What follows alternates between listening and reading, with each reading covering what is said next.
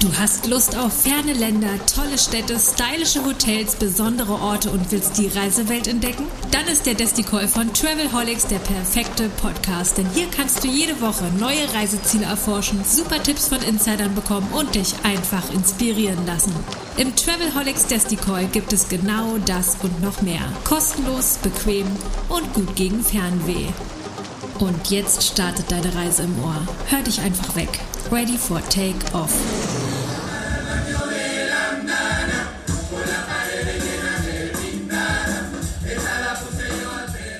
Herzlich willkommen zurück auf Teneriffa. Das ist jetzt schon die dritte Episode, die wir aufnehmen für den Desticall vom Travelholics Podcast. Mein Name ist Roman Borch und ich habe wieder zu Gast die Barbara Bamberger von Turismo de Tenerife. Buenas tardes. Hola, ¿qué tal? Ja, muy bien, gracias. Und dann haben wir wieder einen Special Guest in dieser Episode. Und da es diesmal hinaus aufs Meer geht, so viel kann ich schon spoilern, äh, habe ich äh, Selina Gamek eingeladen vom Surf Center El Medano. Hallo, Selina. Schönen guten Tag. Ja, ich habe es schon gesagt, es geht diesmal aufs Meer, Barbara. Wir hatten ja in der ersten Episode und wir wollen noch mal festhalten, dass man alle Episoden auch weiter nachhören kann. Die gibt es natürlich noch im Travelholics Podcast. Werden wir auch in den Shownotes verlinken. In der ersten Episode haben wir eine Inselrundfahrt gemacht. In der zweiten Episode haben wir uns dann gemeinsam mit äh, einem Hotelier aus äh, Puerto de la Cruz äh, über Hotels, über Karneval, Kultur und gutes Essen auf der Insel unterhalten. Und diesmal geht es hinaus aufs Meer und an die Strände, ja? Genau, weil die Insel hat natürlich auch, wie das so bei Inseln ist, die mitten im Ozean liegen, ähm, viele Aktivitäten zu bieten, die man rund ums Meer machen kann. Und da haben wir gedacht, wir machen einfach mal mit dir auch eine Episode nur um Wassersportarten. Was kann man am Meer oder ja im Meer für Tätigkeiten auf der Insel unternehmen?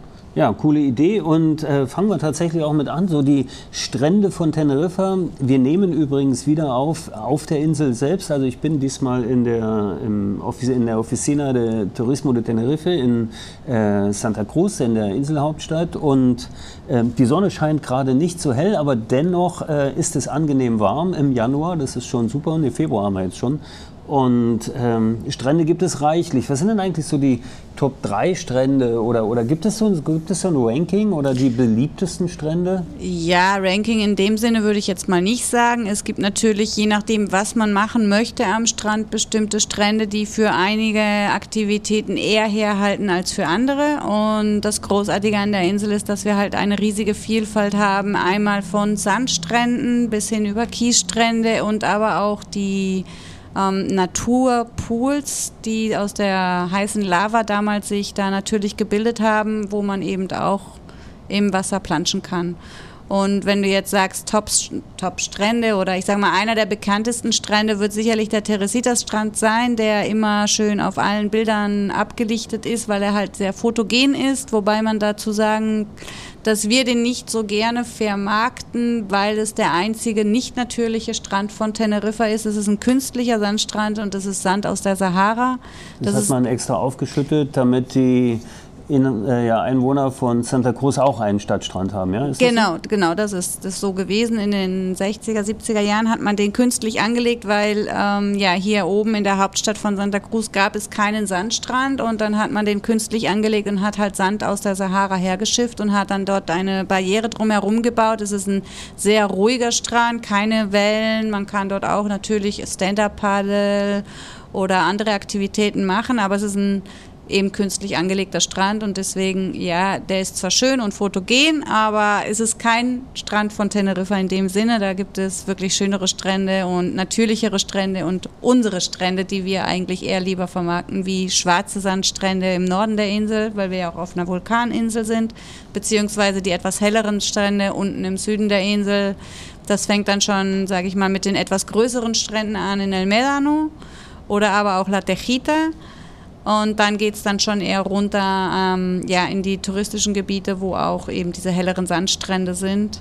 Aber ansonsten sage ich mal so, dass das ähm, Natürliche hier ist eigentlich eher, wie gesagt, diese schroffen, ja, mit ähm, großen, schwarzen Kieselsteine, na, Kieselsteine sind es nicht, diese großen, flachen ähm, Lavasteine oder aber eben schwarze Sandstrände und die Naturpools. Und bevor wir zu den Aktivitäten kommen, denn dafür ist ja Selina heute eingeladen worden, vielleicht noch ein paar Sätze so zu den, das ist immer wichtig beim touristischen Podcast auch so ein bisschen die Zielgruppen zu definieren, zu sagen, wer geht wohin und so weiter. Gibt es besonders familientaugliche Strände? Gibt es besonders äh, romantische Strände auch vielleicht? Du hast ja schon gesagt, es gibt diese sehr kleinen ähm, natürlichen Pools, die, die, die, die, sind ja auch eine Besonderheit hier auf der Insel. Ne? Auf jeden Fall. Na, und äh, ja, was, was gibt es da so an Highlights? Also wo, wo gehe ich mit einer Familie hin, damit die Kinder schön baden gehen können und wo habe ich dann ein bisschen mehr Abenteuer oder von mir aus auch Aktivität? Ja, also ich würde jetzt einfach mal sagen, es gibt ähm, unten im Süden halt eben vor der Küste von Costa Deje und Las Americas verschiedene Strände, die auch eben diese Wellenbrecher haben. Die sind auf jeden Fall alle ideal für Kinder. Auch der Sandstrand von Las Teresitas im Norden, also hinter der Hauptstadt, aber ist auch ideal. aber so den, ja, den vermarkten wir nicht so gern. Aber du hast gefragt, was ist ideal für welche Gruppe und Familien. Ja, auf jeden Fall ist der natürlich auch geeignet. Ähm, dann würde ich eher sagen, für die ja, etwas, etwas abenteuerlustigeren, vielleicht die, die schwarzen Strandstände Buyuyo im Norden der Insel, Los Patos oder aber auch La Tejita, das ist ein sehr schöner langer Sandstrand, ist nicht ganz, ja, wie soll ich sagen, also er ist nicht gefährlich, aber auch nicht ohne, weil die Welle, die kommt, kann schon mal jemanden umhauen. Also da muss man auch schon ein bisschen vorsichtig sein. Nicht, dass man da jetzt rausgezogen würde, aber wenn die Welle bricht direkt am Strand, das ist schon, ja, da soll, man sollte auf jeden Fall gut schwimmen können, würde ich jetzt mal sagen. Und dann für die ähm, ja, die, die, die etwas mehr Fun suchen oder etwas mehr sportlichere Aktivitäten, wie sei es Surfen, Kitesurfen oder Windsurfen. Da würde ich jetzt einfach mal sagen El Medano und dafür würde ich sagen, reiche ich das Mikro an Selina weiter. Und äh, lassen uns mal aus erster Hand und von der Expertin für jede Art von Wassersportaktivitäten, aber besonders das Surfen, weil es ist das Surfcenter El Medano, ein bisschen berichten. Selina, äh, kannst du vielleicht kurz die Geschichte erzählen, also wieso du jetzt jetzt hier auf Teneriffa, wieso Surfcenter? Warum, warum sollte man, wenn man surft, nach El Medano gehen? Mhm. Also das Surfcenter gibt es schon seit über 40 Jahren. Mein Vater hat es damals in Anfang der 80er Jahren aufgebaut. Und ähm, wenige Jahre später ist meine Mutter dann mit in die Firma gekommen. Sie haben sich hier auf der Insel kennengelernt damals. Und ja, aufgrund dieser Firmengründung sind dann meine Geschwister und ich hier auf die Welt gekommen, statt in Deutschland. Und ja, das, das, äh, die Firma läuft gut. Wir haben erst mit nur Windsurfen angefangen damals. Das, früher hat man es nur Surfen genannt. Jetzt gibt es da immer ein bisschen ähm, Missverständnisse manchmal, weil für die Windsurfer ist Surfen, Windsurfen und jetzt gibt es aber noch Wellenreiten, was dazu gekommen ist und jetzt Kitesurfen und Wingfoilen und alle Modalitäten, die jetzt in den Jahren sich, sagen wir mal, entwickelt haben. Und ja, wir haben klein angefangen, damals im äh, Hotel Playa Sur, an dem, neben dem Pool hatten wir einen kleinen Lagerraum und dann wenige Jahre später mussten wir vergrößern, weil die Nachfrage so enorm war. Äh, damals gab es ja noch keine Wassersportschulen äh, auf der Insel. Das heißt, ihr wart die allerersten? Die kann man eigentlich so sagen, ja, kann man so behaupten. Wenigstens in Merano. Ich weiß nicht, wie es auf dem Rest der Insel war, aber sonst gibt es ja eigentlich keine Strände, die für Wassersport, sagen wir mal Windwassersport so geeignet sind wie Merano, weil da gibt es eigentlich alle Maßnahmen, die man braucht, um mit, sagen wir mal, genug Sicherheit den Sport zu praktizieren. Wir haben Rettungsschwimmer von der Gemeinde quasi äh, und, ja, zugestellt gekriegt, die auch nicht nur auf, auf, die Badegäste schauen, sondern auch auf die Windsurfer und Kitesurfer, dass wenn was ist, sie dann mit einem Jetski uns retten können, im schlimmsten Fall.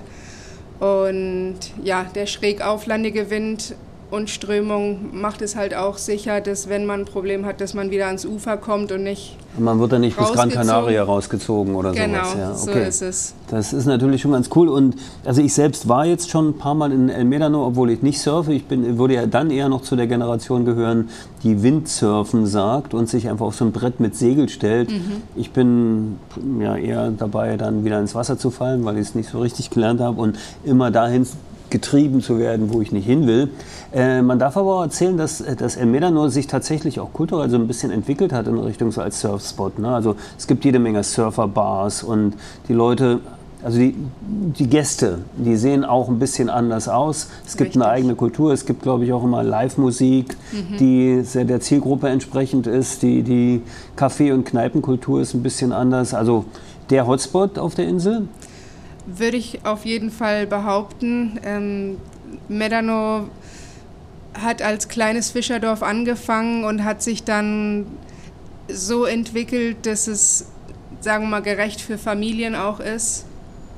Ähm, wir haben jetzt inzwischen Spielplätze und auch ein Ärztezentrum und Supermärkte, Apotheken und alles, was man so braucht. Aber diese, diese Essenz von einem Fischerdorf bleibt immer noch so ein bisschen erhalten, was für uns eigentlich unbezahlbar ist, weil man hat dieses Gefühl, noch an einem besonderen Ort zu sein, der nicht mh, mm, von massiven Touristen quasi überschwemmt wird, aber trotzdem fehlt einem nichts. Die, die Autobahn ist ja drei Minuten mit dem Auto entfernt, also man hat auch super Verbindung zum Flughafen, zehn Minuten oder eine Viertelstunde, wenn es hochkommt.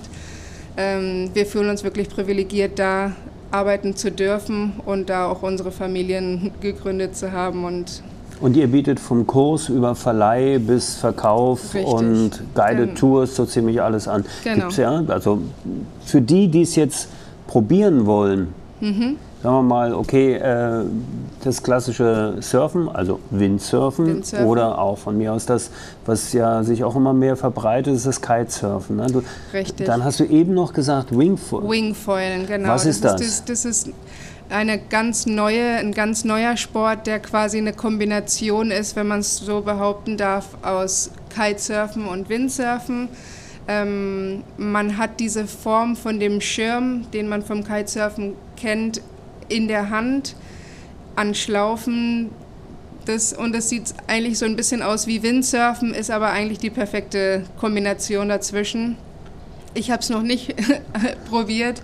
Ich bleibe noch beim Kiten, aber das ist jetzt ein ganz moderner Sport und der super in ist und anscheinend auch etwas leichter zu lernen als Windsurfen zum das Beispiel. Das wäre jetzt meine nächste Frage gewesen. Mhm. Wenn ich jetzt ankomme und ich sage mal, wir machen so mal den Klassiker, zehn Tage Teneriffa gebucht mhm. und äh, von mir aus bin ich jetzt auch mit Family unterwegs und habe ausgehandelt, dass ich fünf Tage auch mal irgendwie mal was äh, an für Aktivität habe für mhm. mich. Reicht die Zeit? Kann ich das lernen oder ist das äh, mhm. zu, zu ambitioniert? Also um ganz realistisch zu sein, würde ich sagen, man bräuchte eher so um die zwei Wochen, weil man kann nicht, also es ist, ist man kann nicht jeden Tag fünf Stunden auf dem Wasser sein und dann schneller vorankommen. Man muss auch dem Körper und dem Kopf ein bisschen eine, eine Pause geben, um alles zu verarbeiten, nochmal eine Nacht drüber zu schlafen, über die Fehler, die man in dem Moment im Wasser gemacht hat, die einem nicht aufs Brett gebracht haben, sondern ins Wasser dann in dem Fall. Ich würde schon etwas länger als fünf Tage einplanen, weil die Bedingungen in Medano sind schon, um ehrlich zu sein, ein bisschen eine Herausforderung, weil es, es handelt sich nicht um eine Lagune mit Flachwasser und konstantem Leichtwind, wo man Kilometer hat, um da seine Fehler zu ja, machen. Ja. Es ist eine relativ kleine Bucht mit größeren Wellen, mit etwas stärkerer Strömung. Der Wind ist nicht so konstant, sondern etwas böig. Man braucht also vielleicht ein bisschen länger als an einem, sagen wir mal, Anfängerrevier.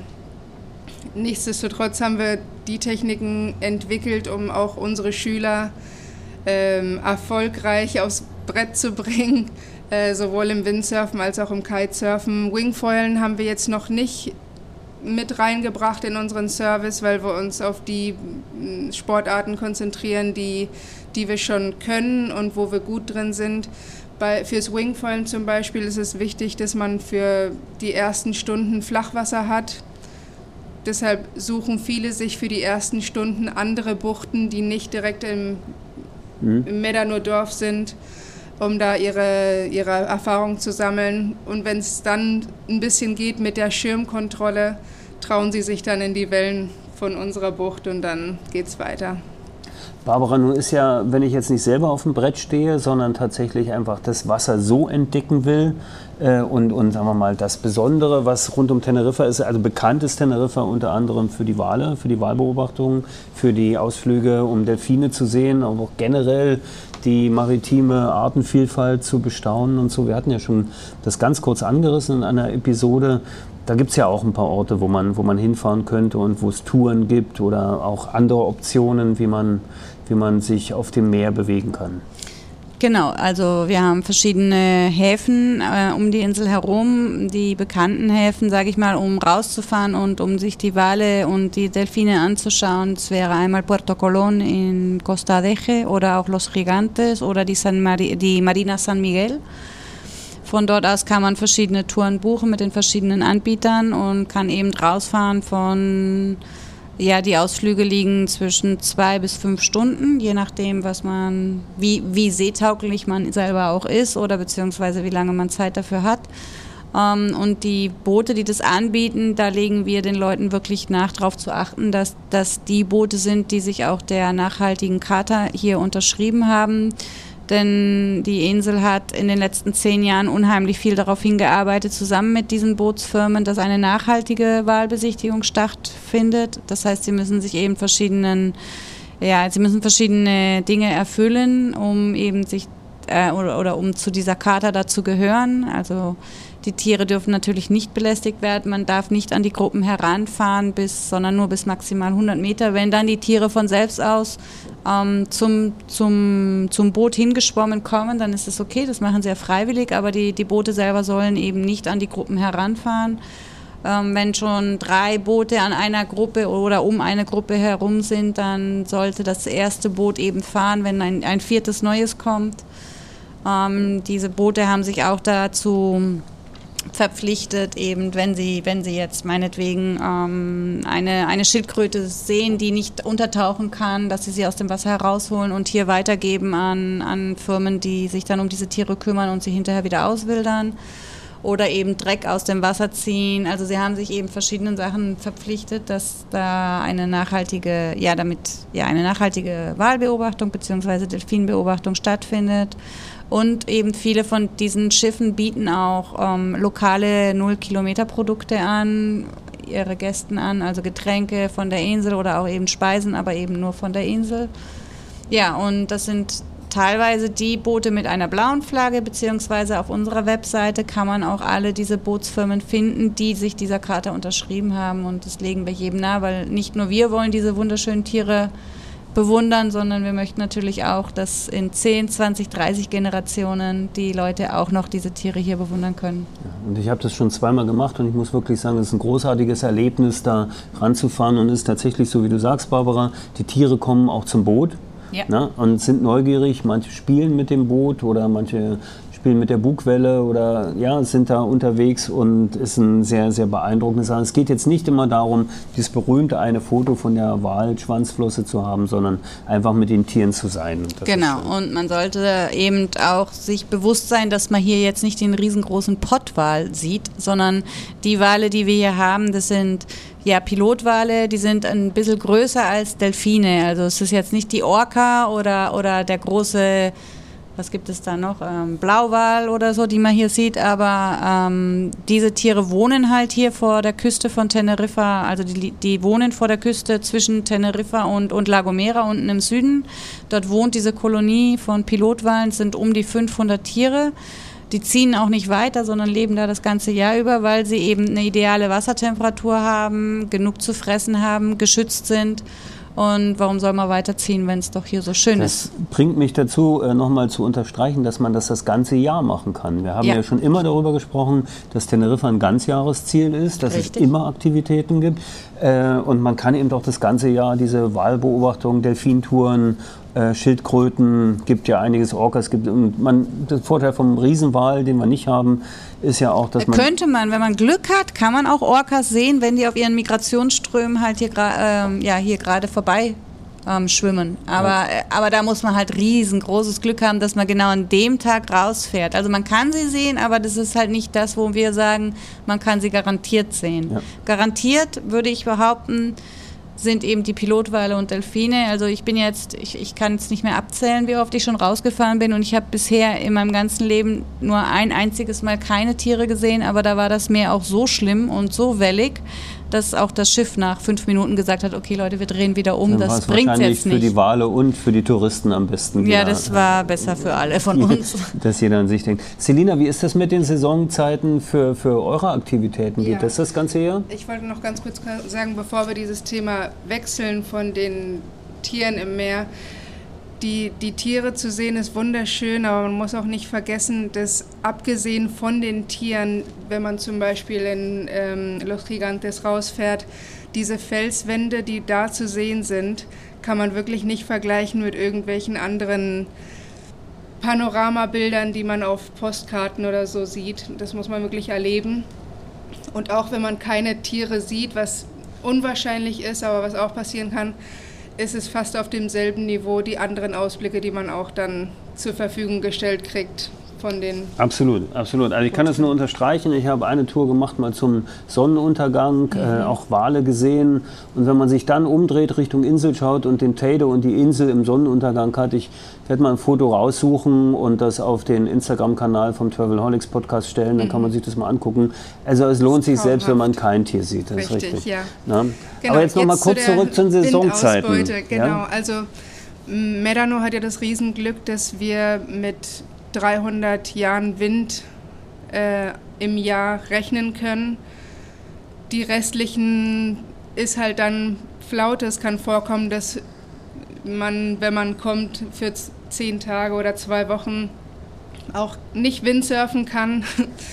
Äh, zum Glück bietet dann auch das Dorf verschiedene Aktivitäten wie Wanderausflüge, was ihr dann demnächst, glaube ich, ansprechen werdet, und äh, Fahrradtouren und Tauchbesuche oder Ausflüge.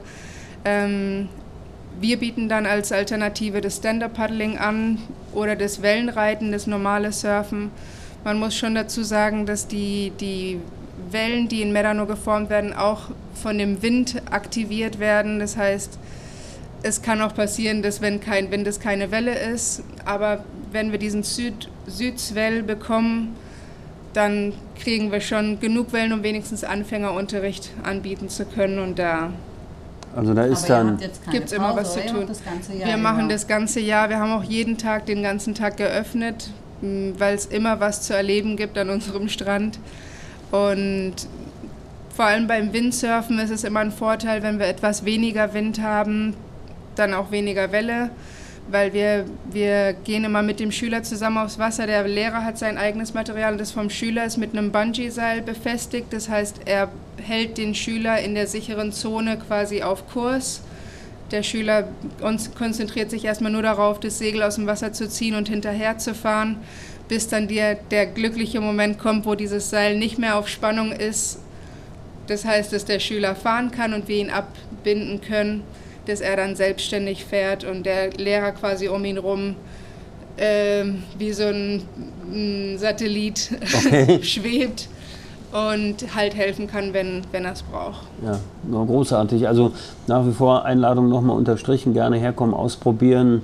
Ähm, auch Stand-Up-Paddling kann schön sein und das ja das äh, Wellenreiten, das klassische, dann wird dann El Medano so ein bisschen zu Honolulu und Teneriffa zu Hawaii. Auch nicht verkehrt, Archipels sind ja beide, also schon okay. Jetzt sind wir auf dem Wasser gewesen, aktiv. Wir sind ähm, ein bisschen passiver bei der, bei der Tierbeobachtung. Wie ist eigentlich, du hast ja schon ganz kurz erwähnt, mit Unterwasser. Ja, also Tauchen geht natürlich auch. Wir haben verschiedene Tauchschulen hier auch auf der Insel, wo man auch seine Paddy-Kurse machen kann. Ähm, und ja, die eben auch täglich Ausflüge unter Wasser sozusagen anbieten, wo man rausfahren kann und eine wunderschöne Unterwasserwelt genießen kann. Es gibt einen ähm, sehr, sehr guten oder einen, ja, einen speziellen Hotspot, habe ich mir sagen lassen. Ich bin selber kein Taucher, muss ich sagen, aber ähm, der liegt vor der Nordküste, vor Santa Ursula. Und das ist eine Basaltformation, eine gigantische Basaltformation, die die Kathedrale genannt wird. Ähm, da muss man aber allerdings wirklich auch mit, mit Ta- Tauchlehrern oder ja, Leuten raus, die sich hier vor der Küste an, auskennen. Die Nordküste ist immer etwas ja, schroffer als der Süden unten. Aber auch im Süden gibt es verschiedene Tauchschulen, die eben diese Ausflüge anbieten. Und wir haben unten in ähm, La Caleta, eine Tauchschule, die auch Apnea-Tauchen anbietet. Apno Aha, Apnoe, Apnoe- Apnoe, Apnoe-Tauchen, okay. Apnoe-Tauchen anbietet, genau. Und äh, also ich bin, ich bin äh, früher eine ganze Menge getaucht, jetzt ein bisschen weniger. Und ich habe gesehen, unten im Süden an der Costa del Silencio gibt es tatsächlich auch noch so einen maritimen Park, einen ganz speziellen, wo sich äh, Taucher regelmäßig aufhalten, wo es eine sehr, sehr tolle Unterwasserlandschaft gibt. Und also ich kann es jetzt nur sagen, von dem, was ich gesehen habe, das Wasser ist so klar, die Sicht muss fantastisch sein. Und auch wenn es jetzt keine tropische Fisch äh, Vielfalt gibt, gibt es trotzdem eine sehr eigene Unterwasserlandschaft und das Tauchen lohnt sich auf jeden Fall auch, wenn wir vielleicht auch noch mal ein bisschen vertiefen. Wenn wir jetzt schon über Wasser sprechen, äh, das, was ich auf und im Wasser machen kann, dann lass uns vielleicht noch einen ganz kurzen Ausflug machen zu dem Thema, was ich mit dem Wasser machen kann. Äh, na, also gesund werden mit dem Wasser, ein bisschen Wellness, Sa, äh, na, Sanum par Aqua, also Spa ist das große Stichwort, würde Ditsche jetzt sagen. Äh, und ähm, es entwickelt sich auch eine Kultur der, von Wellnesshotels und, und Erlebniscentern, möchte ich es jetzt nicht nennen, aber Ja. Wellness, Well- also eine gewisse Wellnessbewegung gibt es schon. Auf Das- jeden Fall, ja. Also gerade die großen neuen Häuser oder ich sage mal die Fünf-Sterne-Häuser, aber teilweise auch mittlerweile die ganzen Vier-Sterne-Häuser haben alle ihren Wellnessbereich, sei es einfach nur diese Thermalbäder, aber auch eben mit Behandlungen, ähm, die, die, die, äh, diese, ähm, wie sagt man das, ähm, Circuitos, diese, also wo man halt dann die Runde dreht und ein bisschen hier barfuß läuft und dann dort eine, eine Massage am Nacken bekommt mit dem Ja. Wasser und dann eine Massage an den Oberschenkeln und so weiter, also diese Thermalbäder. Ja. Ja. Da gibt es verschiedene und in den, in den Hotels, wie gesagt, auch eben die verschiedenen Behandlungen. Ähm, und nicht nur im Wellnessbereich. Wir haben auch auf der Insel im, im La Laguna, also in, an der Küste von La Laguna, in der Punta del Hidalgo, gibt es ein Hotel, was sich auch speziell auf Gesundheit ähm, spezialisiert hat äh, mit Ärzten und Behandlungen und auch eben mit verschiedenen Diäten, die man dann in den zwei Wochen dort durchführen kann. Ja, und auch in Puerto de la Cruz gibt es ähm, verschiedene Hotels, die da ja spezielle Und Ähm, Wellness geht dann über eine Saunakabine hinaus. Also auf jeden Fall, ja, ja. Da mehr haben Wasser. wir auf jeden und, Fall ja. mehr Wasser, Behandlungen, nicht nur Sauna, sondern eben, wie gesagt, die verschiedenen Thermal. Ähm, Bäder, die es dann in, den, in diesen Spa-Bereichen gibt oder Grotten, in die man hineintaucht und sich dann da, man kann dann da sozusagen schweben, im Wasser schweben, weil das halt so salzhaltig ähm, ist, das Wasser, was natürlich auch wieder gut ist für die, für die Haut Ja. Wie das ja damals schon in den, also hier hat ja eigentlich dieser Gesundheitstourismus in dem Sinne begonnen äh, in den in 50er Jahren, 60er Jahren mit den Schweden, die hierher kamen und haben dann die Leute mitgebracht, die ähm, Arthrose.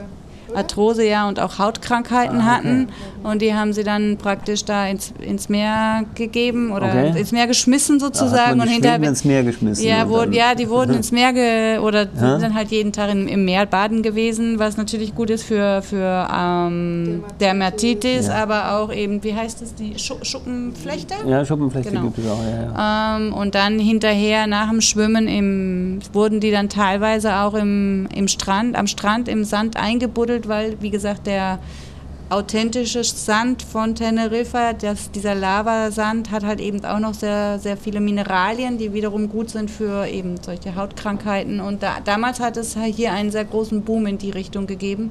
Es ist dann ein bisschen abgeflacht und jetzt kommt es dann halt eher wieder zurück, aber eben nicht unbedingt mehr so direkt am Wasser, sondern schon in den Hotelanlagen, in diesen Spa-Bereichen, Wellness-Bereichen. Die gehen ja dann auch ein Stück hoch, ne? also Richtung Berge ein bisschen mehr. Also es ist jetzt nicht alles nur unten am Wasser, sondern Nö. gibt, Also es- je, je nachdem, wo, wo das Hotel ist. Wir haben einen, zum Beispiel in Villa Flora ein Hotel Mhm. äh, auf 1400 Metern und die haben auch eine sehr, sehr schöne Spa- und Wellnessbereichzone in ihrem Hotel, das man dann direkt im Kiefernwald sozusagen genießen kann. Ja, absolut. Und mit der tollen Luft und der, und der schönen Aussicht ist das sicher ebenfalls noch äußerst beruhigend und schön. Genau. Dann lass uns mal die Wasserrunde noch mal abschließen. Wir haben es ja schon zweimal kurz angesprochen, das Thema Naturbad. Ja, also diese Ja. Naturpools. Genau. Das finde ich, das, weil das ja auch so ein, so ein ja, USP, würde man neudeutsch sagen, von Teneriffa ist. Gibt es ja nicht überall auf der Welt äh, Vulkaninseln, wo sich dann in den Lavazungen so natürliche Swimmingpools geformt haben. Mhm. Da gibt es eine ganze Menge, ganz kleine, auch größere und ganze Bäder, wo man, also jetzt nicht Eintritt zahlt, aber schon, schon relativ groß. Vielleicht Ja. erzählst du da noch mal kurz was. Ja, also es gibt eben, wie gesagt, als die Lava damals ins Meer geflossen ist, haben sich um die Insel herum an verschiedenen Gegenden ähm, ja teilweise so Becken gebildet oder Löcher gebildet, die je nachdem, ob man Ebbe oder Flut haben, eben mit Salzwasser füllen oder mit dem Meerwasser füllen oder nicht. Ähm, und ja, das sind einfach ideale Pools, Becken, natürliche Becken mit natürlichem Meerwasser, ähm, wo man halt ideal mit Kindern schwimmen gehen kann, weil man hat keine Welle, die dir da jetzt umhauen. Und das ist eine ganz, ja, eine spezielle Art, das Meer zu genießen. Einem kann nicht großartig was passieren, weil, wie gesagt, die, man, man ist ja in einem geschlossenen Bereich und wenn Ebbe ist, dann ja, verdunstet das Wasser teilweise und, äh, oder fließt eben auch ab und mit, dem, mit der Flut füllt sich das dann wieder. Es gibt natürlich auch andere Becken, da muss man halt dann auch ein bisschen aufpassen. Die sind nicht geschlossen, also da hat sich dann nicht irgendwie so ein Loch oder so eine Schale geformt, sondern da, da fließt das Wasser dann halt rein und raus. Aber man hat auch Leitern, wo man dann da ins Wasser rein kann. Da würde ich jetzt einfach mal sagen, so die von Gadachico sind sehr bekannt, diese Becken dort. Aber wie gesagt, diese Becken sind nicht geschlossen, sondern da fließt halt eben mit der Flut Meerwasser in diese, in diese Gegenden, wo es diese Lavaformen gibt. Und ähm, da muss man allerdings schon ein bisschen mit aufpassen, je nachdem, wie stark da die, die Flut Aber Gran Chico reinkommt. ist auf jeden Fall äh, ein. Ausflug wert, haben wir schon ein paar Mal Fall. gesagt. Nicht nur wegen der guten Küche und wegen der historischen äh, des Ortskerns, genau. ja, Nein, sondern eben auch wegen dieses Beckens äh, oder das ist ja schon eine kleine, das ist ja schon eine kleine Poolanlage, ja, ne, wie eine mit vielen Meerlandschaft, Pools. so, ne? Eine Ja. natürliche Meerlandschaft, Poollandschaft, genau. Selbst wenn man haben nicht ins Wasser geht, ist es toll, Ja, das anzuschauen. Ja, auf jeden Fall. Dann hat man auch noch unten im Süden gibt es zum Beispiel in der Nähe von Alcalá auch ein so ein, ein, ein Meerwasserschwimmbecken. Es gibt eins in Los Gigantes, es gibt in Los Abrigos eins, es gibt eins in San Juan. Also wie gesagt, um die Insel herum verschiedene Gegenden. Und dann haben wir noch die zwei ja, sagen wir, künstlichen Meerwasserlandschaften, die ich jetzt aber jetzt nicht persönlich meine mit diesen Lava natürlichen Schwimmbecken, aber wir haben natürlich in Puerto de la Cruz auch einmal das Cesar Manrique ähm, von dem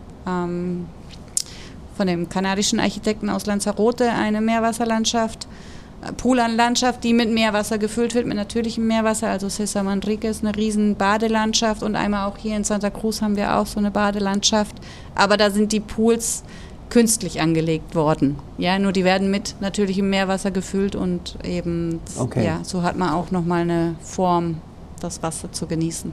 Ja. Aber nicht nur, ähm, Entschuldigung, nicht nur jetzt die Pools und so, sondern wo ich auch nochmal vielleicht, oder eben, was Selina schon erzählt hat, Surfen, Kitesurfen, Windsurfen und wie hieß das andere Surfen? Wingfoilen. Genau, und das.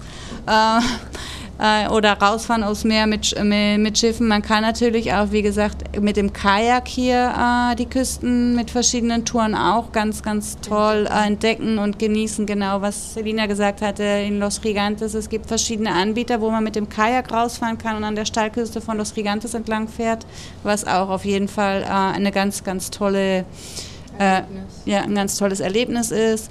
Oder eben das Stand-Up-Paddle. Ähm, und, und somit kann man das Meer halt, wie gesagt, auch einfach mal vom Strand aus genießen und ins Wasser. Also es gibt eben verschiedene Möglichkeiten, wie wir hier ja, das Meer genießen können. Und darum sollte es genau in dieser Episode gehen. All das, was man mit Wasser machen kann auf Teneriffa. Und wir haben jetzt 33 Minuten darüber gesprochen. Äh, Das ist schon noch viel mehr, aber ähm, alle Zuhörerinnen und Zuhörer haben jetzt mitbekommen, es geht nicht nur darum, sich auf eine Sonnenliege zu legen und ab und zu mal ins Wasser zu gehen. Ich kann sehr aktiv sein, ich kann äh, Spa machen, ich kann tauchen, ich kann surfen, ich kann paddeln, ähm, ich kann mich in einem natürlichen Lavapool ahlen und ich äh, kann letztlich auch gutes Mineralwasser trinken auf Teneriffa. Auf jeden Fall. Und wie du weißt, wir legen sowieso Wert darauf, also nicht nur am, am Wasser, auf der Liege sich Genau. zu ahlen, sondern eben die Insel auf jeden Fall auch mal anders Dazu zu bietet die. Insel auch viel zu viel und äh, ich danke euch beiden. Danke Selina. Danke, dass ich hier sein durfte. Und danke, Barbara, dass ihr äh, in dieser Episode die Zuhörerinnen und Zuhörer wieder aufgeschlaut habt im Travelholics Podcast. Das ist der Desti Call. Herzlich willkommen auf Teneriffa. Mein Name ist Roman Bräuch. Dankeschön. Auf Wiederhören. Willkommen zurück. Gut gelandet? Lust auf mehr? Dann einfach den Podcast abonnieren und selbst ein Travelholic werden. Oder bist du schon Weltenbummler und willst dein Hotel oder deine Destination einmal im Travelholics Decoy vorstellen und Hörer auf eine Reise mitnehmen? Just get in touch mit Travelholics, dem Podcast für Touristiker.